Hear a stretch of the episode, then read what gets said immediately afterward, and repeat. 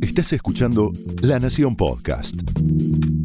A continuación, Humphrey Insilo, editor de la revista Brando, te invita a descubrir la intimidad de un melómano en La vida circular.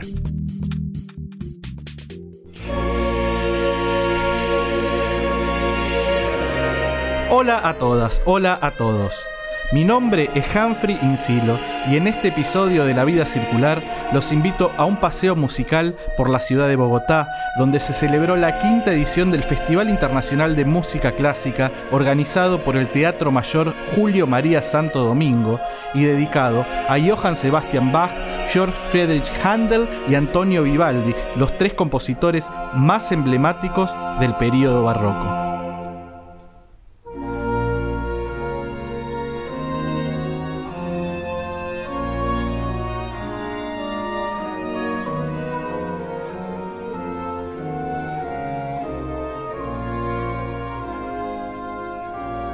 A mediados de noviembre, la ciudad de Bogotá se tiñó de violeta y amarillo. Con esos colores diseminados en carteles y banderas por toda la ciudad y en más de 10 escenarios se anunció la quinta edición del Festival Internacional de Música Clásica de Bogotá. Fue una especie de volver a vivir para todos y todas los aficionados y aficionadas a esta vertiente sonora que se condice con la apertura de espacios musicales también para otros estilos, tanto en Colombia como en la Argentina y el resto de la región. Para ponernos en clima, les propongo escuchar el testimonio del director del Teatro Mayor Julio María Santo Domingo, Rodrigo Osorio, que nos cuenta la historia por detrás de esa institución que organiza el festival y nos ofrece una reflexión sobre este evento que propicia en cada una de sus ediciones una mirada en profundidad sobre la obra de un compositor o en este caso de una época.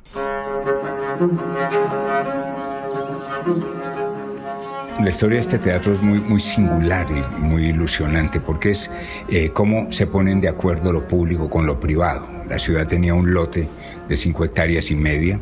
Eh, esto estamos al final de la administración del primer gobierno del alcalde Enrique Peñalosa y eh, en ese gobierno se construyeron tres grandes bibliotecas. Una de las grandes fortalezas que tiene esta ciudad es la red de bibliotecas, que tiene 19 bibliotecas y tiene cuatro bibliotecas que están en los cuatro puntos cardinales, que son los que coordinan esa red y que tienen una serie verdaderamente muy notable de eh, un circuito de conferencias, de eventos artísticos, de ciclos de cine, etcétera, etcétera.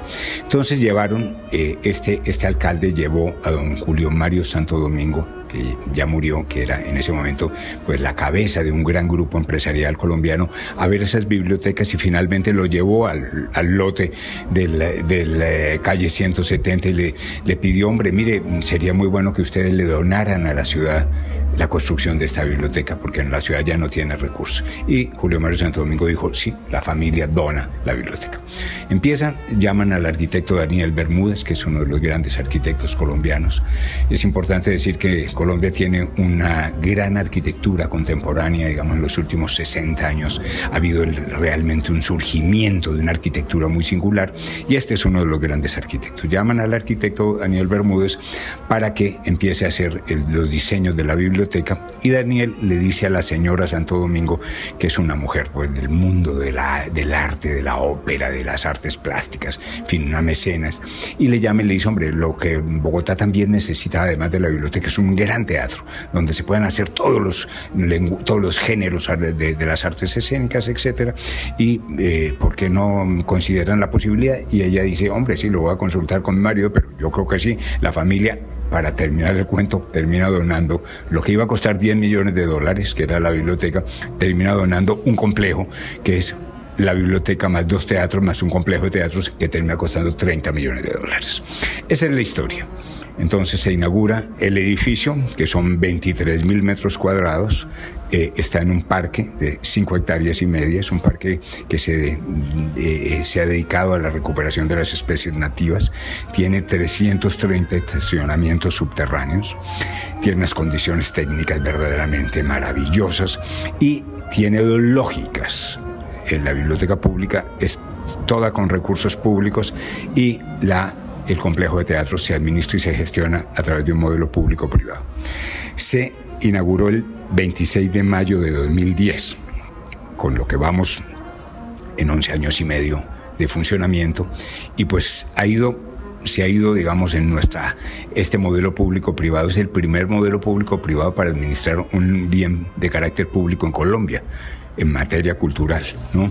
Entonces ha sido muy interesante porque ha sido todo un aprendizaje, ha sido poner a prueba todo un mecanismo para administrar con las singularidades de una institución cultural un una institución pública. Los resultados yo creo que son magníficos. El, Festival Internacional de Música Clásica de Bogotá eh, se ha convertido pues en un gran referente, ¿no? No hay en América Latina un festival de música clásica de la envergadura, de la dimensión que propicie una mirada en profundidad en la obra de un compositor o de una época de la música como este. ¿no? Es uno de los pocos festivales que hay en el mundo que tiene una mirada tan, tan a fondo. ¿no? Eh, nosotros hacemos entre 50 y 60 conciertos en cuatro días, en 15 escenarios. Este es un poco más reducido, eh, pero esto ha permitido que, no sé, festivales como Mozart, como eh, Beethoven, etcétera, la Rusia romántica, pues haya, haya, hayamos tenido 50, 60 mil personas en los conciertos en cuatro días. Algo muy importante es el, la renovación de los públicos, porque eh, son tan atractivas las programaciones y tan atractivos los escenarios. Nosotros acondicionamos, por ejemplo, el Teatro Mayor con restaurantes, con espacios de descanso, etcétera, para que venga la familia, porque lo que importa es eso, para empezar, que el tema de la música permee la vida de los colombianos y por otra parte nosotros hacemos la transmisión de los conciertos a través de la televisión pública, a través de la plataforma digital y ahí estamos hablando ya de que el festival se amplía a decenas de miles de personas. ¿sí? Entonces yo creo que sí se está cumpliendo una labor muy importante.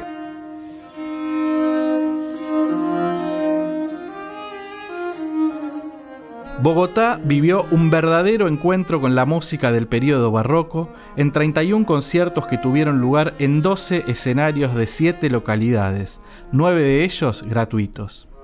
La programación también incluyó un ensayo abierto al público.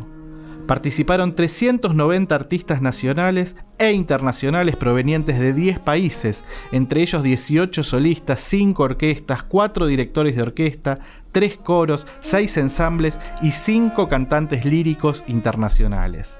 Además, la programación ofreció 3 conversatorios. Cuando hace dos años el festival anunció que había tomado la decisión de abordar el periodo barroco, sus organizadores sabían que no se trataba de una tarea sencilla. Yalilé Cardona Alonso, codirectora del festival, me contó algunas de las dificultades que debieron atravesar mientras preparaban esta edición. En esta quinta edición del festival en 2021, el festival se titula Bogotá es barroco, Bach, Händel y Vivaldi. La edición del festival siempre se escoge al finalizar la anterior. Para nosotros fue un desafío podernos acercar al barroco, aunque era un sueño hacerlo. Porque eh, en nuestra premisa de ser lo más puristas posibles, teníamos una cantidad de requisitos para cumplir, como son los instrumentos, em, los escenarios y demás que se necesita para que la música barroca suene como se cree que sonaba en su momento. Pero aquí estamos, hemos cumplido con todo y tenemos 31 conciertos, nueve de los cuales son gratuitos para que la ciudad de Bogotá se pueda reunir de nuevo en los escenarios, en las iglesias, en las bibliotecas y disfrutar a pleno de la música barroca de estos gran compositores. El propósito en la creación del festival, el propósito del festival como tal, mayor fue hacer una mirada en profundidad en la obra de un compositor o en una época musical o en una escuela. Por eso Bogotá ha sido Beethoven, Bogotá ha sido Mozart, Bogotá ha sido la Rusia romántica y los grandes románticos germanos. Esta vez escogimos el barroco y lo que queremos es tener una inmersión general, ofrecerle al público realmente mm, embeberse no solamente de la sonoridad, sino también de la estética, porque estos instrumentos, por ejemplo, que traen los músicos son tan hermosos que eh, va a ser una delicia no solamente auditiva, sino también visual. Así que me encantó que un periodista hace unos días me dijo, ¿sabes qué? Estoy súper barroco entonces pensé en ese momento, eso era lo que queríamos, que la ciudad completa esté en un mood de eh, historicismo y todos nos transportemos por un momento al barroco. Cuatro días de presencia de este, esta época histórica total. Yalilé hace mucho hincapié en la decisión curatorial del festival de hacer una mirada en profundidad de la obra de un compositor, una época o una escuela. Eso incluye algunos aspectos que exceden la cuestión puramente musical y se relacionan con el historicismo y por supuesto la estética de una época. Con el propósito de traer la sonoridad más pura del barroco, hemos invitado a intérpretes que son especializados en instrumentos historicistas. Por ejemplo, Julia Boucault de Francia, quien toca la trompeta natural. Sergei Malov de Rusia, quien es el gran exponente del violonchelo da Spala, instrumento que hace 30 años fue rescatado por Sigiswald Huygens en Holanda y para el que se supone que en realidad se escribieron las eh, suites de violonchelo. Tenemos también la viola da gamba, por supuesto, y el Teatro Mayor ha adquirido un órgano positivo y dos clavecines eh, del constructor Titus Krainen para poder tener realmente el sonido más puro y más cercano a lo que los historicistas dicen que era en su momento. Así que nos reuniremos en un momento histórico eh, en todo sentido. Estos instrumentos adquiridos por el Teatro Mayor no solamente servirán a este festival, sino que son una inversión a futuro en la cultura y en la programación musical de la ciudad. Además, el Teatro Mayor es muy generoso con otros escenarios y con los artistas nacionales, por lo cual creo que ahora tendremos muchísimas más oportunidades de programar diversamente, eh, acercándonos al propósito del el purismo.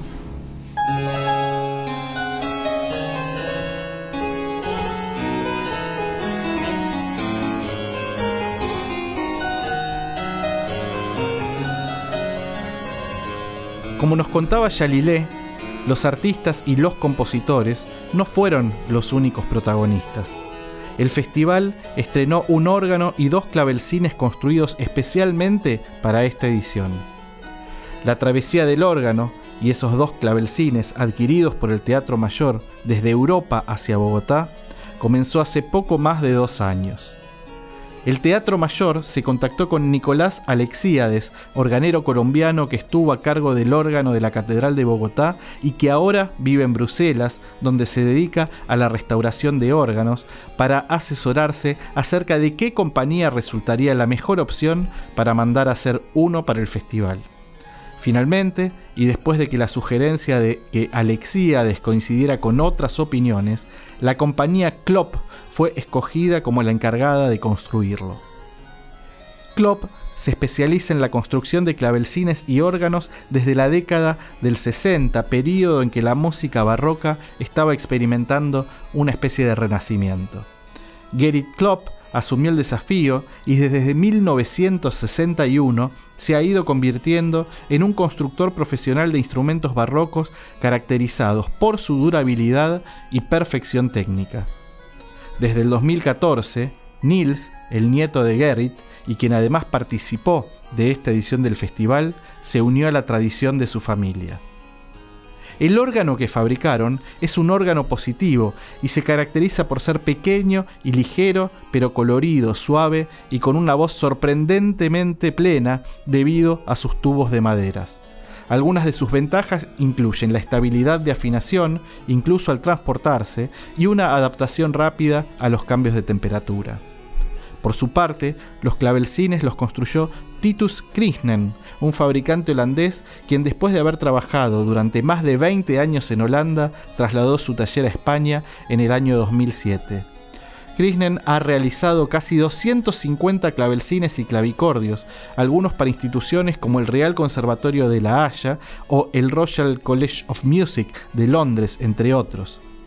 El primero de ellos es un clavelcín de casi 2 metros de largo, un metro con 95 para ser exactos, de un solo manual o teclado y que está inspirado en Giovanni Battista Giusti, un fabricante de clavelcines italiano del siglo XVII.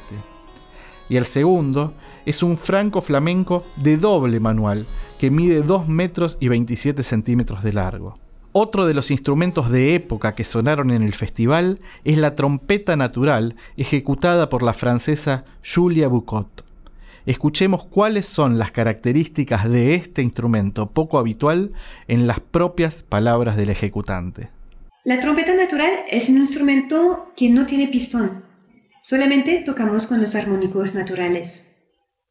Como no tengo todas las notas, debo cambiar el cuerpo del instrumento para poder tocar en re mayor o en do mayor, en mi bemol mayor, etcétera, etcétera.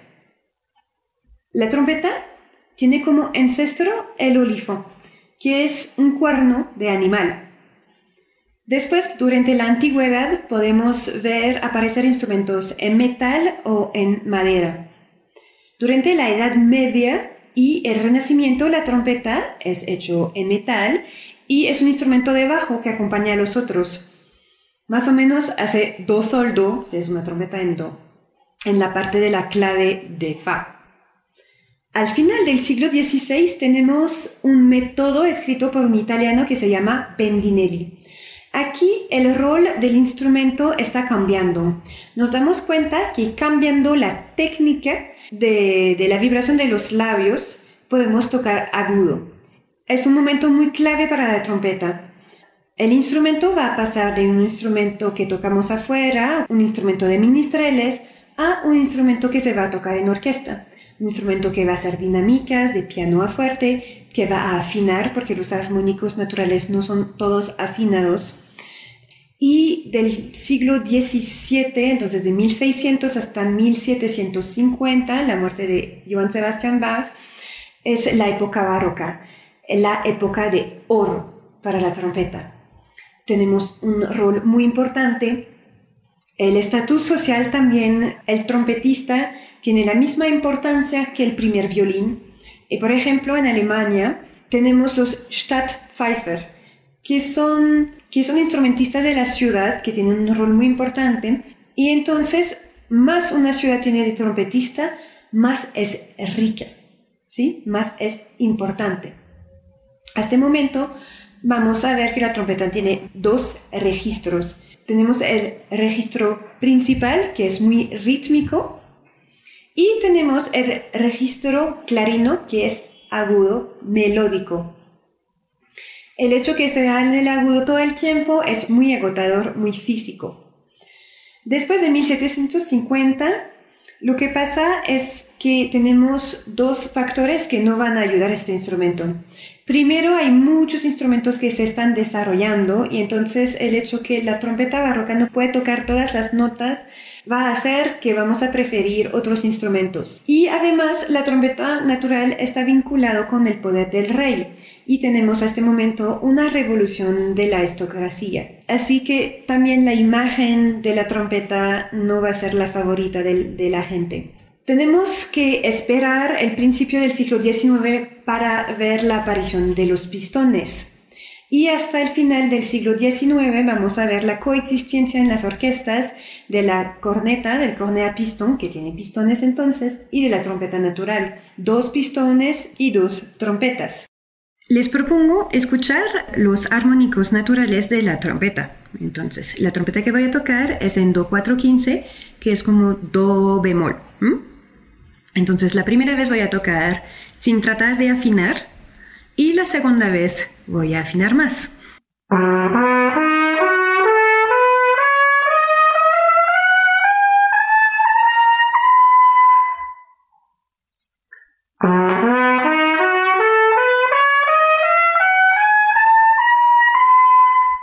Les invito a escuchar ahora a Julia adelantar el que sería uno de los conciertos más cálidos que pude presenciar en el festival, que aconteció en el espacio estudio del Teatro Mayor de Bogotá, junto al ensamble Extempore, grupo local formado en 2003 para abordar las músicas del barroco, y la soprano solista María Paula Gómez, fueron los ganadores de la convocatoria de este festival.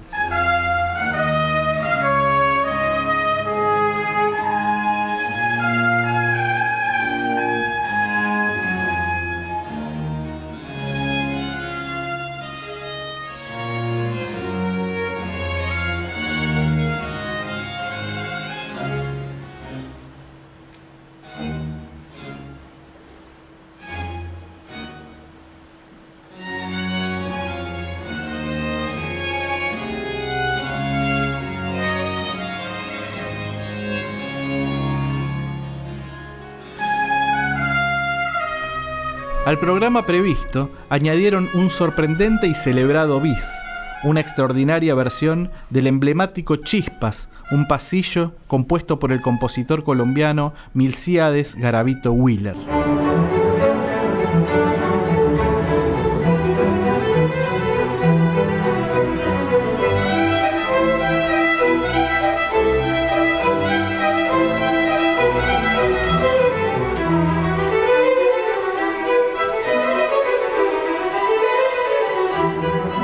Uno de los objetivos del festival, en complicidad con IDARTES, el Centro Distrital de las Artes, era esparcir el género por distintos puntos de la ciudad. El sábado por la tarde, en el flamante y coqueto Teatro El Ensueño, enclavado en el barrio Ciudad Bolívar, una zona vulnerable al sur de la ciudad, la Orquesta Sinfónica Nacional de Colombia presentó un programa con obras del período barroco que convocó a aficionadas y aficionados de la zona. Escuchemos primero el testimonio del maestro Juan Antonio Cuellar, director de la Orquesta Sinfónica. Este fue el primer concierto de la orquesta o digamos de una de sus orquestas de, de, cámara en este maravilloso teatro El Ensueño, que queda en una de las zonas más deprimidas de la ciudad de Bogotá y que ha tenido un desarrollo y un impulso muy importante gracias a iniciativas públicas y privadas de mucho valor.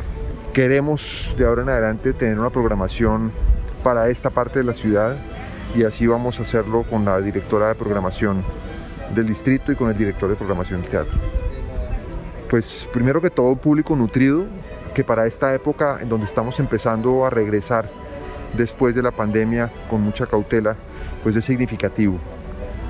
Lo segundo, pues el agradecimiento del público se vio evidente, muy, muy elocuentemente representado en aplausos en una ovación de pie al final del concierto, que por obvias razones los músicos agradecen infinitamente. Creo que fue un lindo concierto.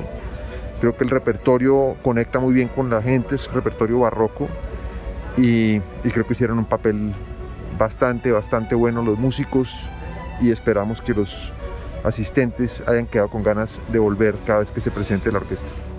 Y les propongo que ahora escuchemos otro testimonio, el de un joven estudiante de guitarra clásica que hizo parte del público y que había agendado este concierto desde su anuncio seis meses atrás. Hola, yo soy David Rincón, eh, tengo 18 años, vivo aquí en el barrio San Francisco, habitualmente voy a conciertos de música clásica, este, yo siento que es una experiencia que deberíamos vivir todos al menos una vez en la vida. Supe del concierto hace como seis meses más o menos, que lo anunciaron por televisión y pues aprovechando que era entrada libre y ya vine con mi, con mi novia.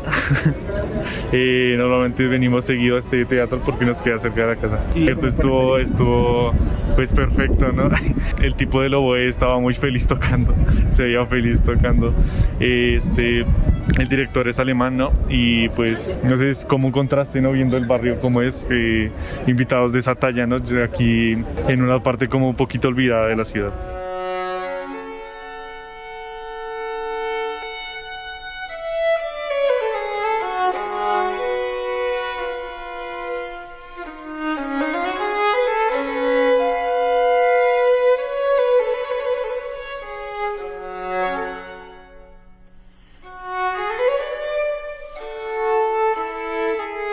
El festival convocó a más de 200.000 espectadores, 14.000 de ellos en forma presencial y el resto que siguió la transmisión por streaming en distintas partes del país y del mundo.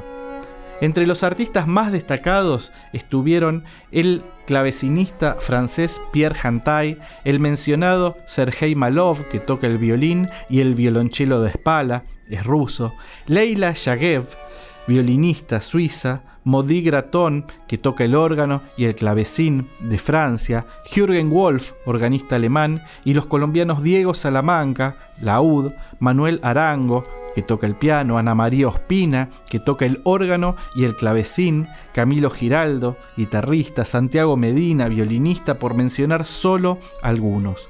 También directores de orquesta como Wolfgang Kascher, alemán, Adriana Chamorro, de Colombia, otro alemán, Jürgen Wolf, y el colombiano Roger Díaz Cajamarca. Además, cantantes como la soprano argentina Verónica Cangemi, el contratenor Eric Jurenas, que llegó desde Estados Unidos, y el barítono Stefan Heinemann, alemán, entre otros. Como ya es costumbre, el director general del Teatro Mayor Julio María Santo Domingo, Ramiro Osorio Fonseca, dio unas palabras de agradecimiento antes del concierto de clausura de la quinta edición del Festival Internacional de Música Clásica de Bogotá. Luego invitó a Yalilé Cardona, codirectora del festival, quien anunció que en 2023, cuando el festival cumpla su primera década, tendrá una programación dedicada a Francia, a la Belle Époque.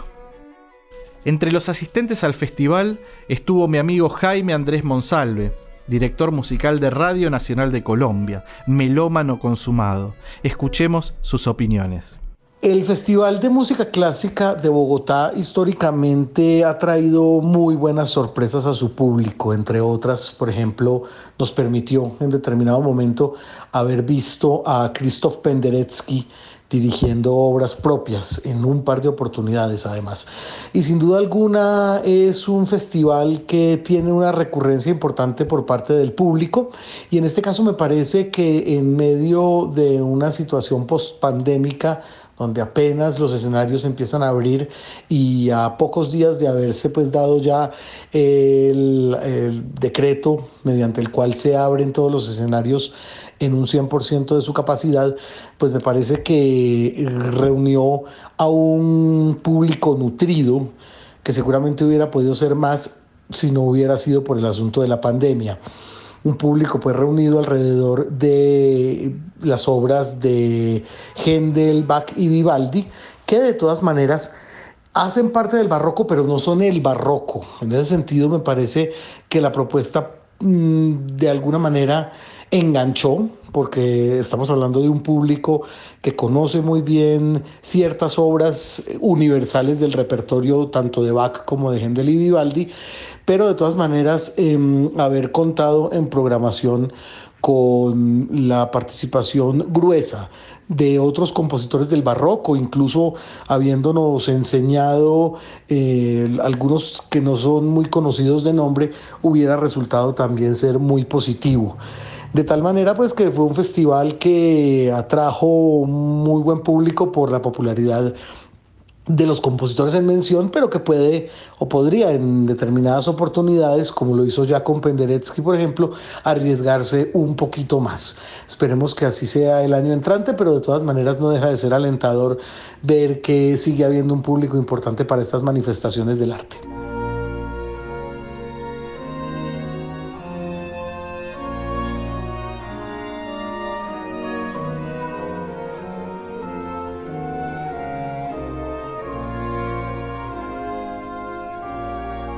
Espero que les haya gustado este viaje en tiempo y espacio a Bogotá, la capital colombiana que por unos días se transportó al siglo XVII, se volvió barroca. Esto fue La Vida Circular. Estamos en Instagram, nuestra cuenta es La Vida Circular Podcast. Les invito a que nos sigan y que nos sigamos comunicando por esa red social.